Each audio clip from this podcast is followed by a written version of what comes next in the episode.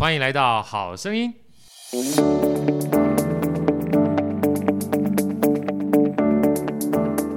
大家好，我是好趣的好哥，欢迎来到好声音。今天要来到我们说书的环节啊，在好哥身边呢是我们的说书智慧美女 Ivy，Ivy 跟大家问好。大家好，我是 Ivy。好，今天呢 Ivy 跟我一起带来这本书啊，呃，我想最近很夯啊，因为提问力这件事情呢，我想是大家都想要具备一个能力。那今天这本书呢叫《高效团队都在用的》。奇迹式提问啊，奇迹式提问，他是日本作家安斋永树啊著的啊，林佑纯老师翻译的一本非常好的书。好的，好哥在一开始的时候呢，呃，坦白讲，我对提问力的书我都非常有兴趣啊，因为问题问得好，人才知道怎么答。我常常在上课的时候常讲说，有的时候我们最怕问的问题，它本身就是一个问题。确实啊，举个例子，大家可能就会有很大的感觉，比如说。我常问大家说：“你希望过着一个什么样的生活啊？”他说：“我希望过着一个幸福快乐的生活。”嗯，啊，像我问这个问题本身就不是一个好问题，所以他回答的过程当中也是会一个笼统的答案。对，因为你不知道什么叫幸福，嗯，你也不知道什么叫快乐，所以当你说幸福跟快乐这两个字的时候，我们听过就算了。可是因为他们有一个明确的定义的情况之下，我常说如果没有明确的定义，就相当于是。没有一个确定的目标，我们是没有办法达标的。没错，啊，所以说今天啊，好哥想借着这个高校团队都在用的奇迹式提问，我们分成三大块跟大家分享。就第一个，怎么去定义团队？因为它特别针对团队这件事情。嗯，不同的团队呢，就有不同的提问方式跟不同的文化。那第二个呢，在这个整本书里面，它一个我认为在奇迹这三这两个字哈，或奇迹式最关键是你要怎么把握四项原则。对啊，其实这四项原则就好哥而言的话，是提问一个很重要的关键。你要在乎人啊，你要首先在乎人，要不然坦白讲，我们从小到大会发现，呃，我不知道 Ivy 会不会这样的情况，就是常常老师问大家有什么问题呀？你觉得大家反应是什么？鸦雀无声，是吧？对不对？鸦雀无声，因为大家有没有问题啊？这样的一个问题本身就不见得是个好问题，太宽泛了。对啊，你这个问题到底是？挑战我呢，还是询问我是不一样的，嗯，对不对？有的时候我们讲说询问跟质问是不一样的感觉，对啊，或者是我想大家小时候都听到一句话：“你这个小孩怎么这么多问题啊？”哦，也也很多人这样，很多老师会这样说，是不是？还有父母也会这样子。所以提问这件事情呢，如果你没有把就是你想要呈现问题的人当成是一个有价值的回复的话，嗯。大家不会把提问题这件事情当成是一件好事，没错啊，所以这个是奇迹式提问一个很重要的概念。然后接下来呢，才会有一个公式，这公式有三件很重要的关键啊，一步一步带怎么走，它包含是观察、组合跟提问哈。我们接下来聊一下哈，这三个主要的概念哈。第一个就是高效团队，什么样的团队叫高效团队呢？呃，在这本书里面把团队分成两种，嗯，一种叫做工厂式的团队。一种叫工作坊式的团队，嗯、我不知道 Ivy，你听到这两个啊不同的团队，在你心目当中浮现的印象是什么？嗯，在我心目当中浮现工厂式的团队，给我感觉像是有生产线的样子，有生产线的样子，对不对？对对对对。那工作坊感觉比较像是呃，有比较像方旋式的，方旋式的，或是需要创意的，创意的，然后需要去基本上激发我们不同想法，对不对？对对对对，其实 Ivy 刚讲的，就是这本书里面在一开始特别提到，嗯、就是。我们团队会有两种不同的团队，对啊，通常在工厂里面，像好哥从台积电出来啊，历晶半导体，一个很重要的关键，你不能随时乱变你的 SOP 啊，嗯，对不对？你这个目标导向是非常清晰的，什么样的良率这是什么达标的，什么样的时程我要做交期的，某种程度上面从一站到一站呢，我们规划多少好时间的。嗯、那在这样的目标之下呢，某种程度上面，他的问题就会很直接，你为什么没有达到这个目标？对。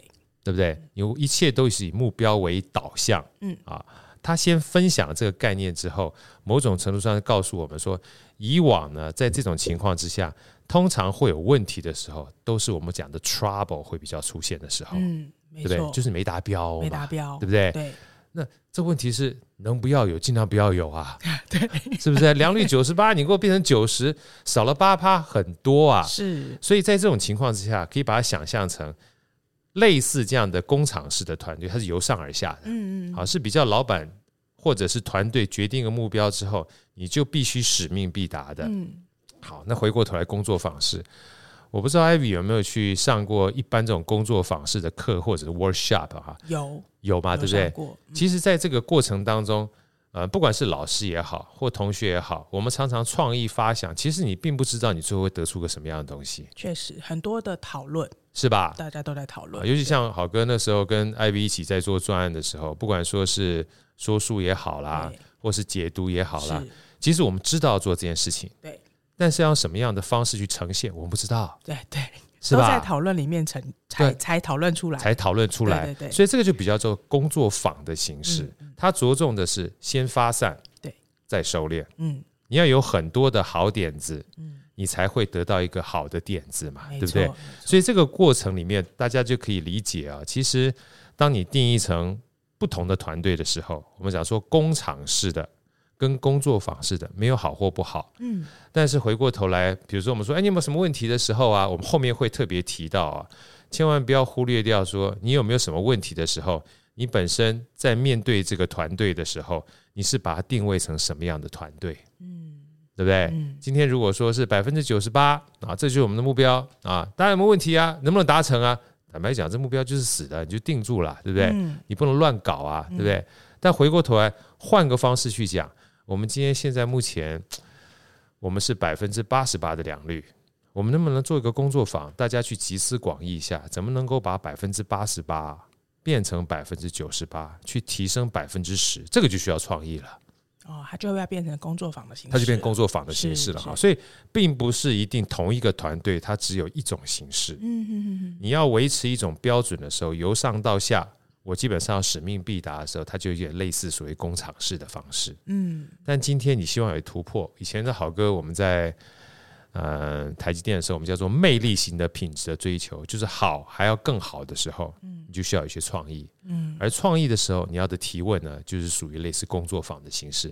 哦，你就不能局限在你原来的做法嘛？是，对不对？因为有一句话说得很好，我们不可能用同样的过去期待不同的明天。也是。对不对？不能用旧的方法，不能旧的方法去去要求新的新的业绩。对，新的业绩。所以这个东西的话，就是需要工作坊啊。所以这问题提问会不一样的。嗯、怎么没有办法达到原来的标准呢？就类似所谓的工厂式的。对，你怎么样能够突破呢？那基本上就是工作坊式的。好，这在一开始的时候，我觉得作者很清晰的告诉我们，身为一个团队啊，假设你要有不同的提问方式的时候，你要认知到。你本身所就是定定的团队的形式是不一样的哈。那接下来第二个，豪哥是非常喜欢的，就是他在特别强调这本书里面要有奇迹啊的话，就是我们刚刚讲了很多从小到大呢，你怎么那么多问题啊？对不对？你为什么这么喜欢问问题？嗯，你就把问问题当成是一件不好的事情的情况之下，那你叫我提问，我就是最好的答案就是不提问啊。啊，对，是吧？啊，我不知道。艾比，像你小孩一般提问的时候，你会怎么回答他？我的小孩吗？对，你自个儿的小孩，他的提问我尽量都会回答他，是吧？哈，对。那你会给他有负面的评判吗？嗯，基本上不会。我能够回答，我都回答。然后你如果回答不出来的话，你也不会责怪他。我不会责怪，我会说：“哎，我们那我们一起找答案，是吧？”我会用这样的方式。对，所以你看，哈，像包含艾比啦，像我们的父母亲，慢慢慢慢可能接触到各种不同的。呃，教育环境的时候，我们知道本身提问是扩张自己知识边界很重要的一个关键，对不对？但如果你把提问这件事情当成是一个限制条件，就是你对我的不敬，或你基本上挑战我的时候，某种程度上面提问就不会有奇迹发生。什么叫奇迹？就是你希望透过提问。让我们价值能够提升啊，所以说好哥把这个这本书里面很重要的提问的四个原则哈，跟大家做分享，然后我们一个一个来跟大家做算解释或者是反馈哈。有四个很重要原则，第一个要尊重成员的个性，嗯，不否定他们的发言，这是第一点啊，尊重他们不否定。第二个，适度的限制，在某个主题内给予思考的空间，嗯，简单讲不要太发散啊。尊重是一件事情，但你本身问题要问得好，就像好哥刚刚讲的，那幸福什么叫做幸福啊？什么时间的幸福，在哪里幸福，跟谁幸福？第三个，避免过度严肃啊，正经八百的啊，要营造让人乐意回答的气氛。对。第四个，适度打破既定的规则和结论。尤其这第四个非常有趣哈，就是有的时候我们正向问也可以反向问。我们一个一个来分享一下哈。第一个，尊重成员的个性，不否定他们的发言啊。我不知道 Ivy 有没有这种情况过？除了我们就是在以前讲这么多问题啊，你最怕的情况会不会有发生过？就是你只要一提出问题来之后，先还没有回答问题就被打压，有蛮蛮常遇到的，蛮常对不对？蛮常遇到的。我不知道大家有没有这样的反馈，至少我曾经被这样子在职场上面，不能讲说是否定，他就直接告诉你，这么简单问题你都不会啊。是吧？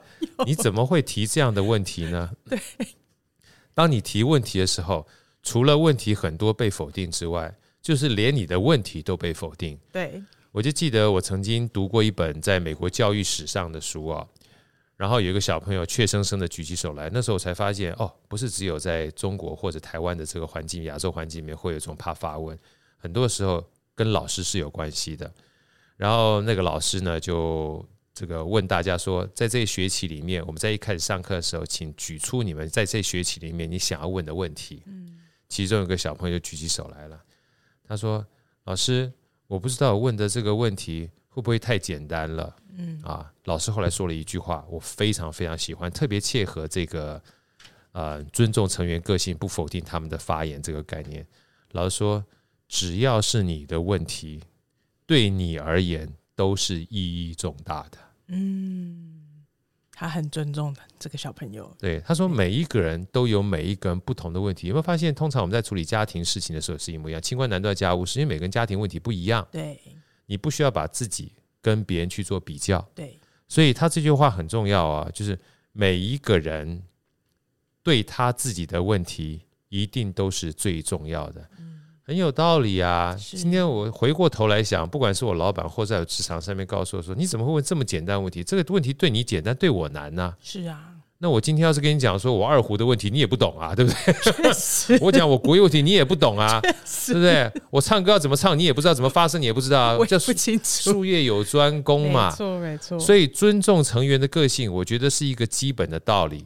你要理解到每一个人的理解程度不一样的，不否定他们的发言哈，这件事情是非常重要的。这个在里面举了两个简单的例子啊，好哥就直接念给大家听听看哈，就知道两者的差异啊。什么叫做坏提问呢？就是铺路无能，促使他们道歉的，对不对？啊，他问自己是这样的：你为什么要这样做？我以前没有告诉你吗？啊，是不是？对，这种问题其实它不是。询问，他是质问，他是质问，有一种责怪的感觉，责怪的意思。那好提问呢？他说，好的提问能够帮助对方愿意说出真实想法，感受到尊重。比如说，它里面的回答是这样的，问题是这样：你在这个项目中，你特别想要强调的是什么？嗯，不带评判，只带选择。嗯不带评判，只带让他去回溯。嗯，在某种程度上面就是一种尊重，嗯啊，所以这个我不知道这个 Ivy 身为母亲啦，像我们这个爸爸也都是一样哈。你像刚才第一句话，你为什么要这样做？我以前没有告诉你们，说几百遍了，对。哦，这如果是小朋友做比较危险的事情，或者是 他呃讲出比较不好听的话，我可能一激动会讲出这种话。不是你啊，大部分都会啊，大部分都会这样子。所以所以说，为什么提问力这件事情很重要？有一个脱口秀就讲嘛，很多的时候，老婆或老老妈在问你，她不是在问你，她是在骂你。我告诉你过几百遍了，然后如果你真的回答，她说一共七百八十遍，你死定了，对不对？她不是在问你，她在骂你呀。其实我是在骂她，是吧？啊，所以我们当然当这个当成是开玩笑了，但很重要的概念就是，如果你真的想要提问的话，你真的想要理解，你真的想要知道它背后的原因是什么样的情况之下。尊重成员的个性，不否定他们的发言，它就是一种很重要的尊重。嗯，啊，尊重的话，它才能够导引出啊，我这样回答，我不会有惩罚。嗯，那第二个呢，适度限制在每个主题内给予思考的空间。哇，这个这个我太有感觉了哈。这个我先请教呃艾比一下哈，你觉得什么叫做第一桶金？这个问题很有趣啊，因为我每次在财商的时候，我都问大家。每个人都对第一桶金好像很了解，但事实上一点都不了解。其实看完这本书之后，我一直呃，应该说还没看这本书之前，我确实以为我了解。看完这本书之后，我就要想一下，哎，是吧？对耶，对不对？对。好，那我先再再限制你一下好了哈。你觉得第一桶金刚才是很开放的，什么叫第一桶金？嗯、是真的定义啊？嗯。那我再多问你一下，第一桶金在你心目当中是多少钱？啊，对，这个这个就比较明确，稍微明确一点的话，你你说一下，在我心里是多少钱哦？你可可以再明确一点嘛？就是在几岁之前？你看对不对？因为你学过这本书了，对。好，那我希望能不能告诉我一下，就是大概在三十岁之前，如果要你存到第一桶金的话，是多少钱？哦，如果是这样，这样的话，我可能就可以有有一个答案。好，比如说你随便说个数字，嗯，可能一千万好了，啊，一千万对不对？好，不管一千万、一百万。每次我在上课问大家这个问题的时候，只要有一个人说一百万，接下来全都一百万 啊。然后回过头来，当我再告诉大家说，那你当你有第一桶金之后要干嘛呢？嗯，你会怎么回答？Ivy？之后要干嘛？因为你第一桶金一定有第二桶金吧？对啊，一定有第三桶金嘛，对不对？那你第一桶金之后要干嘛呢？我会想要投资。得到第二桶金跟第三桶金，对，是是不是这个意思？对不对？所以回过头来的话，如果说当你再这样询问下去的时候，后面也会特别提到，因为你一直问问问，你就知道这样的一个提问呢，它除了限制之外，后面主题会出来。你真正要的不是第一桶金，哦，是要你真正要的是透过第一桶金能够复制你的金流，对，有第二桶金、第三桶金嘛？所以每次说到这边的时候，我说嗯，大家如果说。你真的目的不是第一桶金，嗯，而是复制金流的话，那是不是我们只要把钱啊开始存起来，然后它有利息产生的话，你第一桶金就有了。嗯、对对，你说好哥，那我这第一桶金的话，利息很少。我说不是很少，是不是利息很少，是你本金太少，对不对？要不然你今天存在这个邮局里面，一千块钱也会生利息啦，你就第一桶金啊。是所以如果你知道第一桶金是复制金流。而你嫌利息太少的话，那你就要好好认真的去让你的本金越来越多。嗯，所以第一桶金的一千块钱，你要变成两千块，要变三千块，持续不断累积的话，当你本金越来越多，利息自然就会多了。对，啊，这个基本上它就是类似限制啊，一个很大的算是好处。你知道该怎么回答？在案例里面啊。呃，坏提问，好哥也做一个简单的对照，让大家感受一下，就直截了当发散缺乏情感连结的问题。比如说，大家有什么想法吗？任何事都可以，这种就是坏提问，还蛮常听到的，蛮常听到的、啊。大家什么问题吗？说来听听，对不对？嗯、什么时候？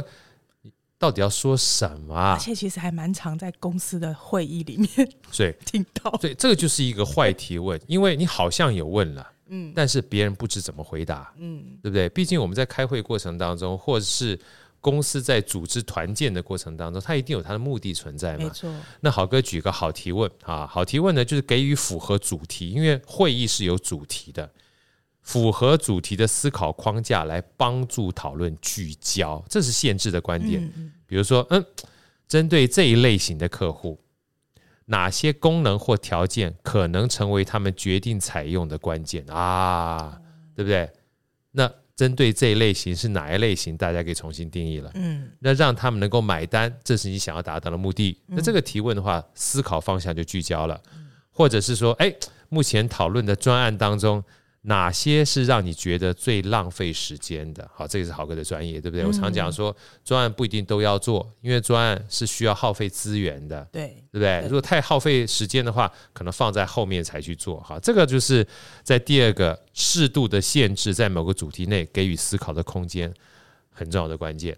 好，那第三个呢，也是我以前在上课的时候常常被人家打墙的部分啊，因为常常都说好哥上课太轻松了。真的，嗯，第三个叫避免过度严肃，营造让人乐意回答的气氛。我就一直觉得很奇怪啊。我先问艾比一下，当老板或者其他人问你的时候，你是希望大家问你的过程当中很严肃，还是很轻松？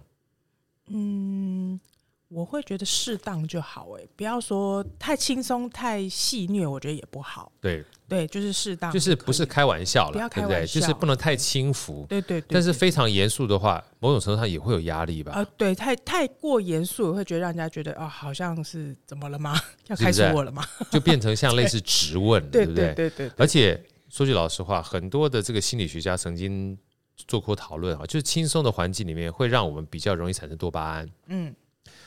如果回到我们刚才讲的这个工厂式的团队跟所谓工作坊式的团队，你希望大家是有创意，嗯有创意的情况之下的话，一定是轻松的氛围，嗯，要不然坦白讲，我都已经非常紧张的把注意力放在你会不会对我不满或者严肃的情况之下，我就不会把我的脑袋放在我真正想要去创意发想的这个上面了。确实，在焦虑的时候比较难有创意出现，是吧？嗯，好，所以说其实，呃，我们之前也曾经。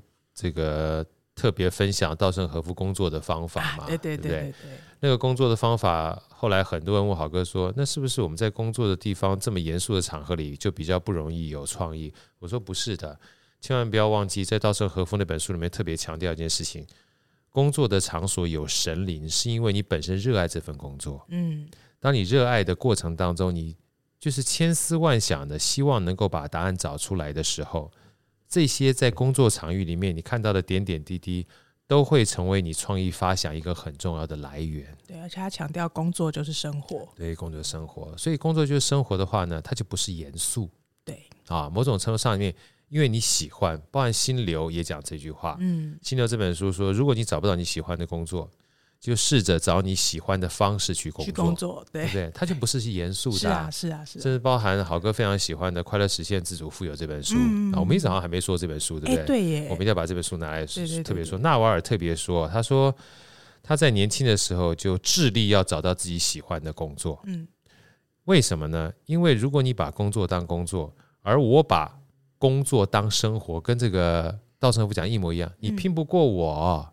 确实啊，对不对？你上班的时候只有八小时，嗯，我是上班的时候在上班，下班我还在上班，因为我思思日日夜夜思思念念都是我想要做的事情，对，对？所以严肃这件事情不是说不好，我们说正视啊，就像刚才艾薇讲的，我们很认真看待，但不要把它当成就是让觉得有压力、不喜欢，那就麻烦了哈。所以在这边他也提出两个案例，什么叫坏的提问呢？给人沉重的压力，让大家宁愿保持沉默。哦，有两个问题，我一看完之后就有很大的这个感触。比如说，这个我是老板啊，Ivy 是下面属下。我说，你对主管宣布的年度计划有什么看法？有什么看法？我能有什么看法？你这看法不是叫我不要有看法的意思吗？老板说的好，是，是吧？啊，你说的这种方式就是叫我不要有看法，对不对？第二个，你有什么好主意吗？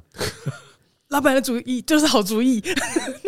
真的，艾比讲的这个概念哈，就是一个很有趣的东西。你的看法会比我来得好吗？你的主意会比我来得好吗？对，你到底是希望我回答，还是希望我不要回答？你的语气跟你的遣词用句，基本上就显现出来了。来，我们来看看哈，什么叫做好提问？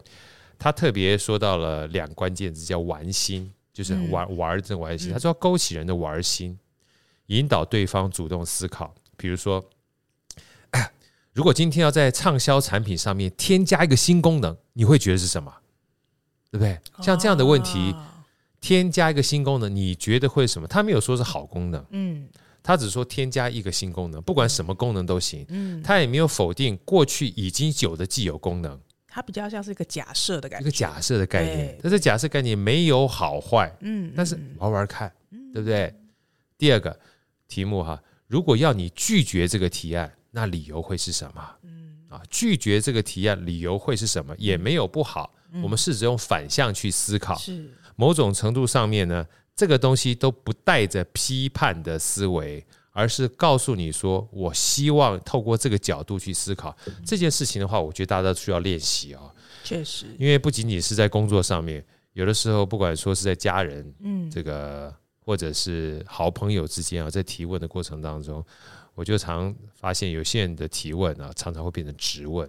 欸，但我有个问题啊，像这样子的状况之下，常常提完问之后被就是答回答之后，常常会被但是的话，这本书里面好像有讲了一些回馈的方法，对不对？对，我这样讲好了，但是或者是然而，嗯，这些基本上都是转折语气。对，所以回到刚才讲的，尊重成员的个性，不否定他们的发言，一个最简单的方式的话，继续提问。哦，在后面的公式里面有特别提到，就是打破砂锅问到底，嗯，会比但是来得好，嗯，因为但是就加入你的主观成见了，嗯，对不对？举个例子好了。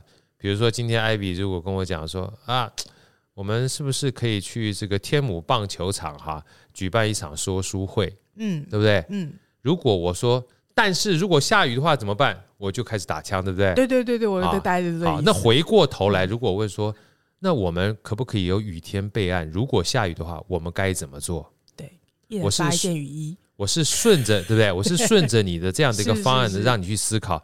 如果你想了一下，说：“哎呀，那还要发雨衣，还要干什么？”你自己觉得不好的时候，我们就有其他的点子出来了。对对，对不对？嗯，与其打击啊，不如思考其他的方案。是，这就是这个这个里面讲了很重要的关键啊。后面特别提到，就是打破砂锅问到底，没有什么不好。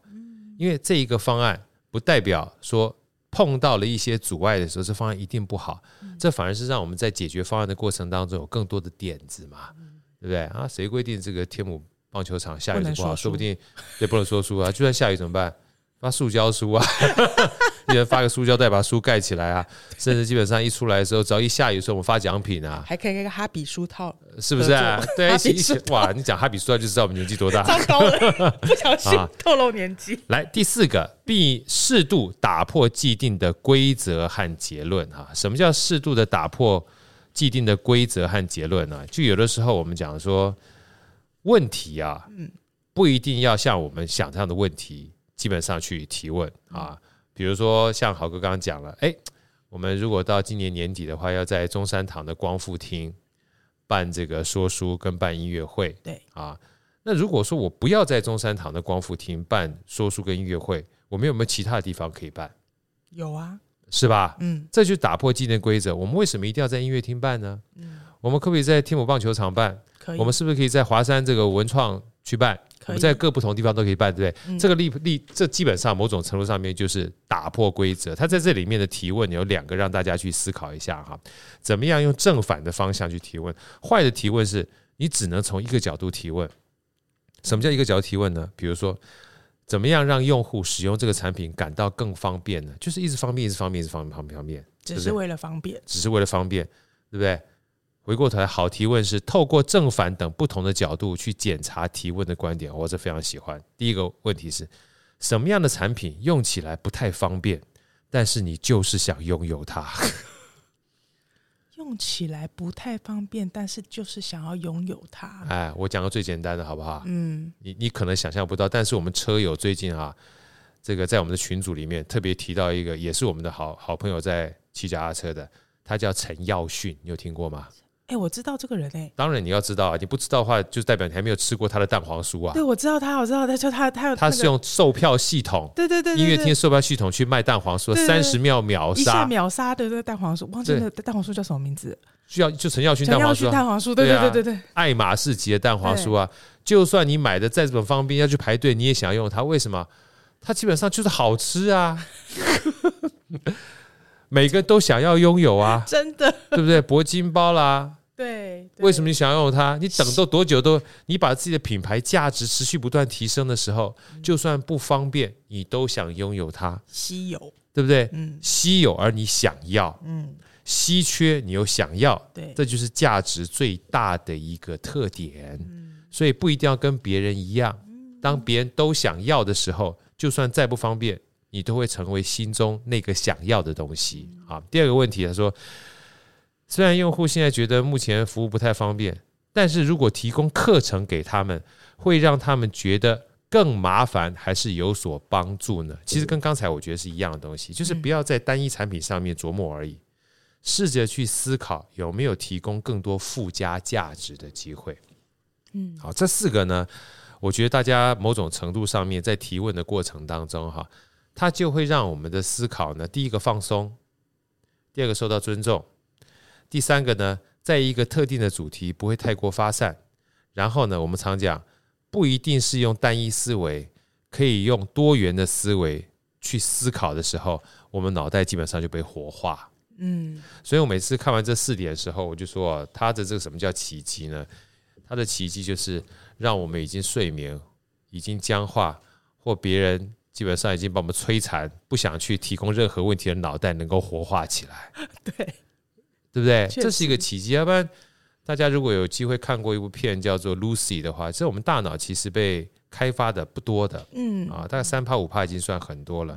然后你又透过打压的方式，让大家在提问的过程当中没有那种想要去提问的意愿的话，坦白讲，当你问的时候，就会是一片死寂。嗯啊，所以说尊重成员个性，不否定他们发言，这第一件事情。第二个，适度的限制，在某个主题内给予思考的空间，不要太过于发散，他不知道如何回答。第三个，避免过度严肃啊，也不用太嬉笑怒骂，对啊，但是能够就是稍微轻松一点，营造让人乐意回答的气氛。第四，适度打破既定的规则和结论啊，所以尊重啊，然后限定，然后轻松，然后最重要的关键是逆思维、多元思维啊。我觉得这四个呢，我相信带给大家应该会有很好的一个反馈才对。嗯，我想像这个。艾比他跟他女儿，我每次在看他们在互动的时候，我可以感受到这种小孩很愿意提问，然后妈妈基本上也愿意回答。回答不出来的时候呢，他也会觉得很舒服。我们一起去寻找答案，好不好？在某种程度上面，就会让这个提问这件事情变个正向循环。确实啊，对，对不对？确实。所以其实啊，好哥回到这个就是一开始讲团队这件事情的时候，也希望透过这四个提问的原则，告诉大家。工厂式跟工作坊式其实一个最大的差别就是，工厂式是目标既定的，嗯，但工作坊式目标是开放的。对，一个既定的目标呢，大家基本上是团队要集体往前冲的。嗯，那在这种情况之下，倒不是说提问的方式就一定不好，某种程度上面都是以解决问题为导向。嗯，但是当是工作坊式的时候，它的问题是开放的，目标不确定的时候，才可以激发我们。能够把创意持续不断延伸啊，这样的一个过程。所以，当我们在工作上面、在生活上面、在职场上面的话，都会试着这种两种不同的方式哈，让在执行的过程当中有效率。嗯，但在创意发想的时候有效能。嗯，那接下来我们就看这个奇迹的提问的公式啊。这公式一共三个步骤：第一个是观察，第二个是组合，第三个是提问啊。观察的部分呢，其实很简单了，我们讲的就是望闻问切。啊，那大就就是 看诊，看诊是一样的，对不对？如果你基本上都我们叫做小时候，大家有没有听过两个字叫眼色？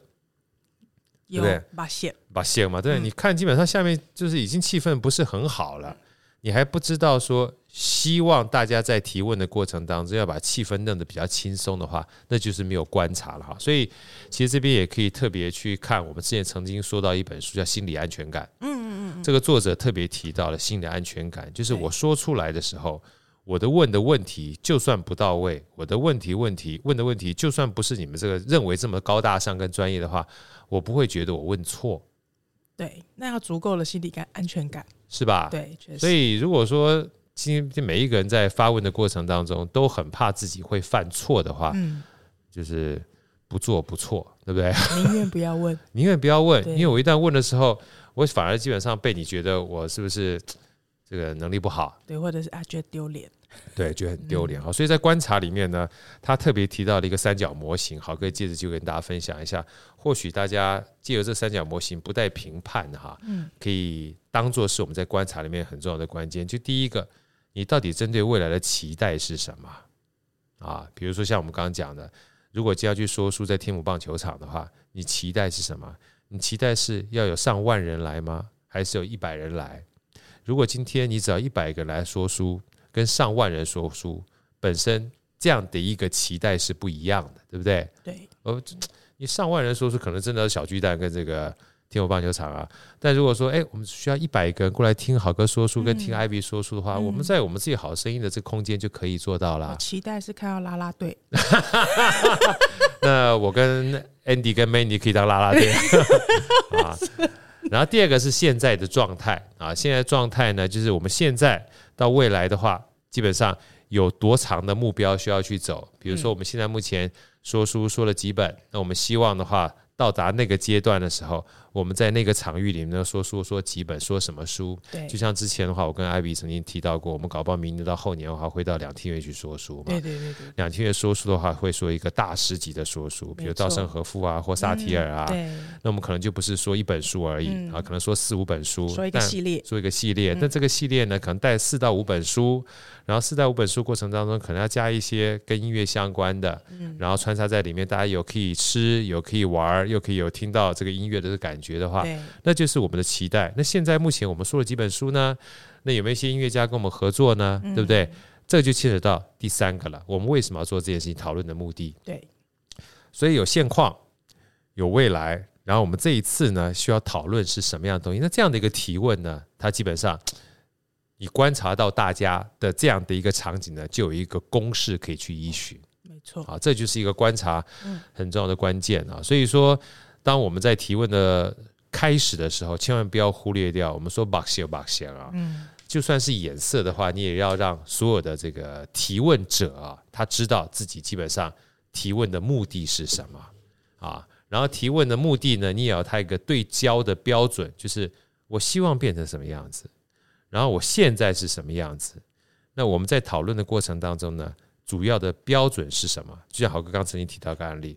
如果现在我的良率是百分之八十八啊，我希望到百分之九十八，要增加百分之十的良率。那套一句，刚才艾比曾经说到，你希望多久能够增加百分之十？一年、两年、三个月、一个也不一样啊，对不对？你要先把数字跟时间都放出来啊。我们希望半年的时间能够提供百分之十。对，那接下来才会到我们的讨论的目的。嗯，怎么样能够达到这样的一个半年达到百分之十？那我目的为什么要做这件事情？有什么好处吗？嗯，对不对？要花多少钱做这件事情？这样子的话，能够增加我们的生意，增加多少销量，增加多少利润，增加多少？我们这样的一个提问讨论才有目的嘛。这是一开始在观察的时候很重要的一个关键。没错，任何提问总要能够对焦。那第二个呢？提问公式叫做组合啊。组合在这里面，好哥特别喜欢这个两个东西，因为这两个东西其实某种程度上面跟我们接下来要讲萨提尔的冰山理论会有很大的关系。好，他说一个叫做动摇模式啊，就是提问类型，它里面有六个提问模型，那它大致把它分成两大块，我们就以这两大块让大家去体会。一个是动摇模型，一个叫做深觉模型。来一个醒过来哈。深觉，听完这个两个专有名词之后，大家一起会觉得，嗯，什么叫做深觉？什么叫动摇？其实我们刚刚都提过了，一个叫做打破砂锅问到底，就叫深觉，深觉，对，就叫深觉嘛。啊，比如说，哎，你为什么会想要去读书啊？啊啊，我想要多学一点知识。你为什么想要多学知识啊？嗯，我想要多赚钱。你为什么想要多赚钱呢？啊，因为最近这个不小心。嗯，因为玩融资欠了很多钱，那为什么要玩融资啊？为什么要玩融资啊？因为我基本上想要多赚点钱，又回来对，又回来。那为什么这个融资会赔很多钱呢？因为我没有好好认真努力用功读书啊，举诸此类的。所以你要认真读书的情况之下，你可能不是要读其他的书。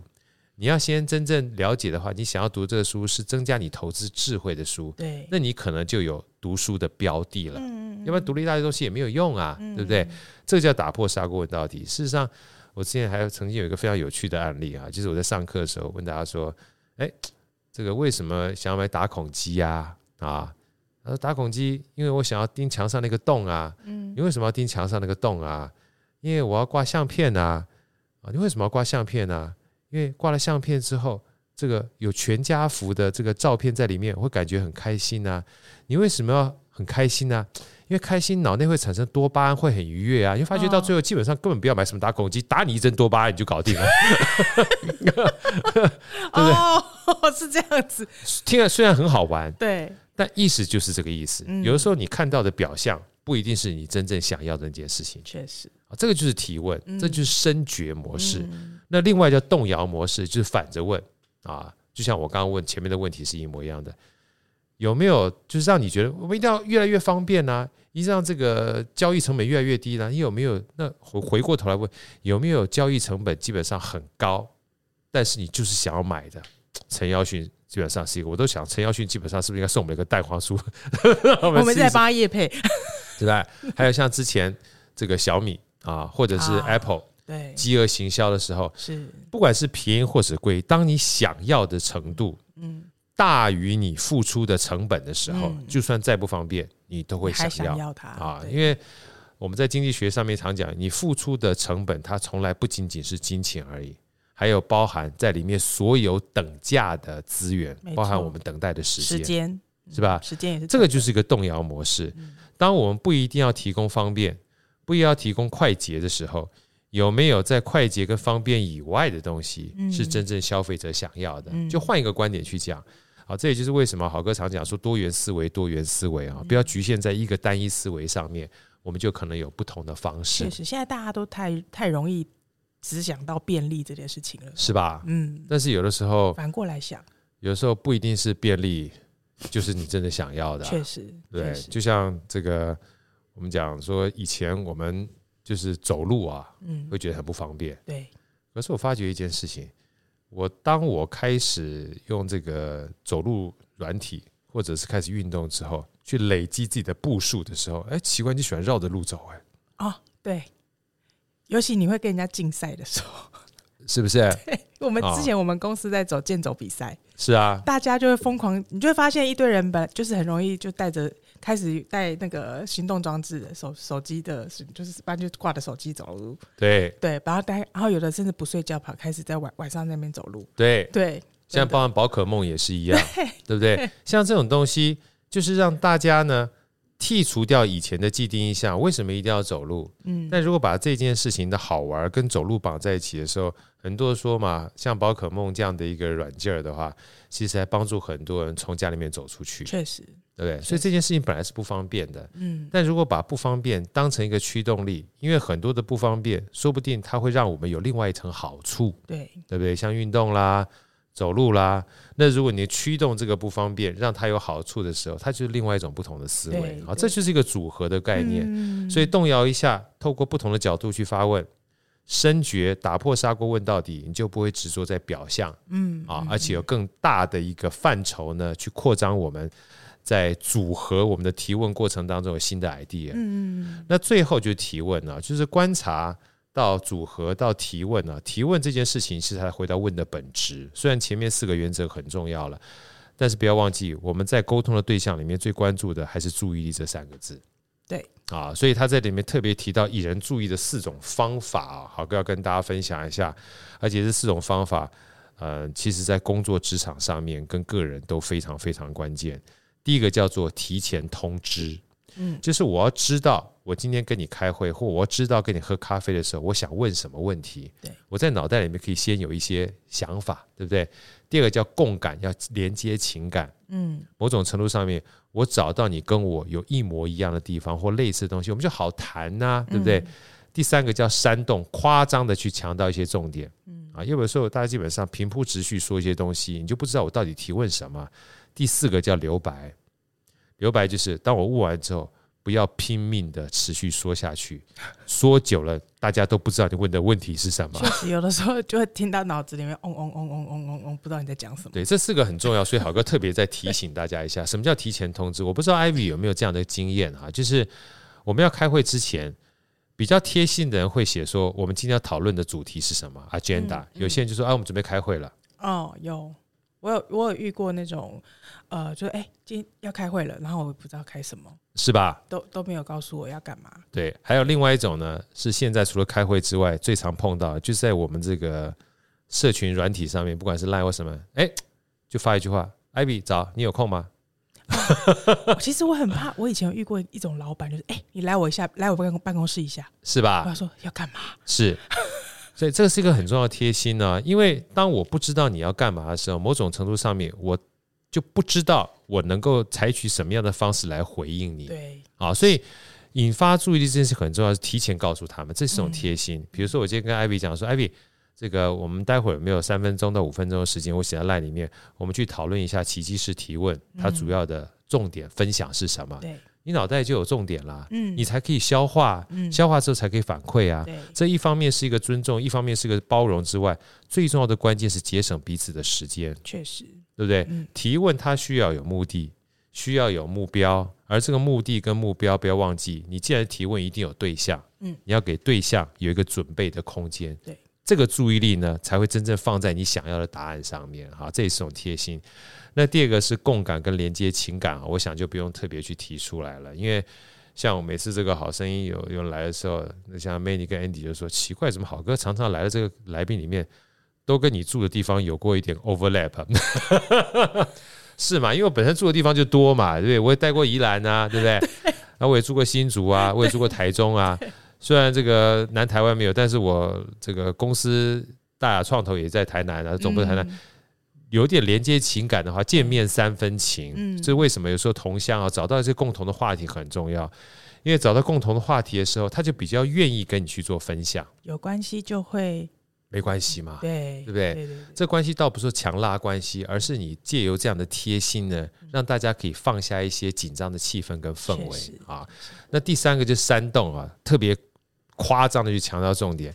其实这件事情，我觉得我最近还蛮常用到的啊。像今天早上在散步的过程当中，我就捡垃圾嘛，嗯，啊，看到垃圾就捡。我女儿说：“爸，你为什么要捡垃圾？”我说再不捡垃圾，你们就下你们下一代下下一代的话，整个环境就就活不下去了。我说跟我一起捡啊，这虽然是一句玩笑话，但是大家有机会去看现在目前的这个环境污染的状况。我们说减碳减碳减碳，但去年比前年又增加了百分之六十的碳量碳排放量。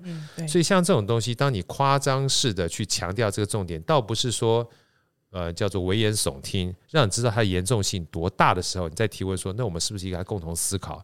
怎么样能够节能减碳的时候，嗯、大家就会认真去思考这件事情，啊、对不对？如果今天公司非常赚钱，你告诉大家我们要共体时间，拿什么时间？我就非常赚钱，哎，跟大家讲一下，我们现在账户里面只剩一百块钱了，再不这样下去的话，要不然大家就一起走路了，对不对？跑步了。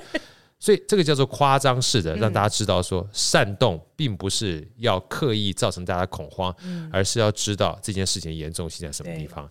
那第四个留白呢？呃，我想很多人在说话的时候哈。啊，给对方一点空间蛮重要的。对，像有很多人演讲的时候都会有一点停顿，是，就是要让大家去思考一下。对对，嗯，也给自己找一点时间想一下稿子。没错啊，我就记得这个这个，我那时候看脱口秀大会，就有一个很有趣的脱口秀演员、嗯、啊，他有时候中场停顿了一下，就说：“嗯，呃，我不是忘了稿子了。”我只是让大家在这一段空白的时间呢，能够按下你手中的按钮，帮我投票。对对，虽然这不是一个提问，但某种程度上面，它就拉回大家的注意力。对，因为我们说拉回注意力这件事情很重要嘛。如果注意力都散掉的话，大家有没有听过？哎，你刚才问题是什么东西？当他问这句话的时候，就注意力就跑掉了。对对，他注意力一旦跑掉的话，你们两个就没有对话。嗯啊，所以这四个。引人注意的四种方法是在最后提问的时候，我们需要非常关注的。第一个叫提前通知，第二个叫共感啊，连接情感，第三个煽动，夸张去强调一些重点，第四个是留白，创造空白的空间。好，所以好哥希望这本书啊，奇迹式的提问啊，透过今天三个主要的重点。啊，不管是工厂式的团队或工作坊的团队，在不同的团队里面要去运用的过程当中，是解决问题的，或是发想创意的。嗯，我觉得要知道你提供一个什么样的团队的氛围的话，你就得到一个不同的反馈。确实。那如果在提供反馈的过程当中呢，呃，试着拿这四个主要的原则，最主要是尊重了。我觉得只要尊重的话，大家基本上都愿意去分享。嗯，啊，没错。然后尊重的过程当中呢，呃，比较轻松的氛围。然后大家限制在一个空间里面啊，不要太发散啊。到最后呢，按部就班的去提问啊。这四个原则做到之后，再试着去套用我们这三个很重要的公式：观察，对，知道对方是在这个舒服的环境里面愿意去做提问的，是啊。然后透过现在是什么样子，未来怎么样子，希望达到什么样的目的，去限制他思考的方向。嗯，然后再透过组合的两大模块啊，正向思考、逆向思考。打破砂锅问到底啊，动摇也好，或深掘也好，把问题呢能够理清。对，到最后呢，不要忘记注意力是最重要的关键。透过四种不同的注意力，持续不断的优化团队，掌握原则，嗯，掌握公式。我相信每一个人都可以成为一个具有奇迹式提问的高效团队。没错。好，今天非常开心，呃，艾比带来这本非常好的书，也希望在这本书里面呢，能帮助我们在工作跟职场上面有更大的进步。我们下本书再见，拜拜。谢谢大家，拜拜。好声音，我们下一集再见。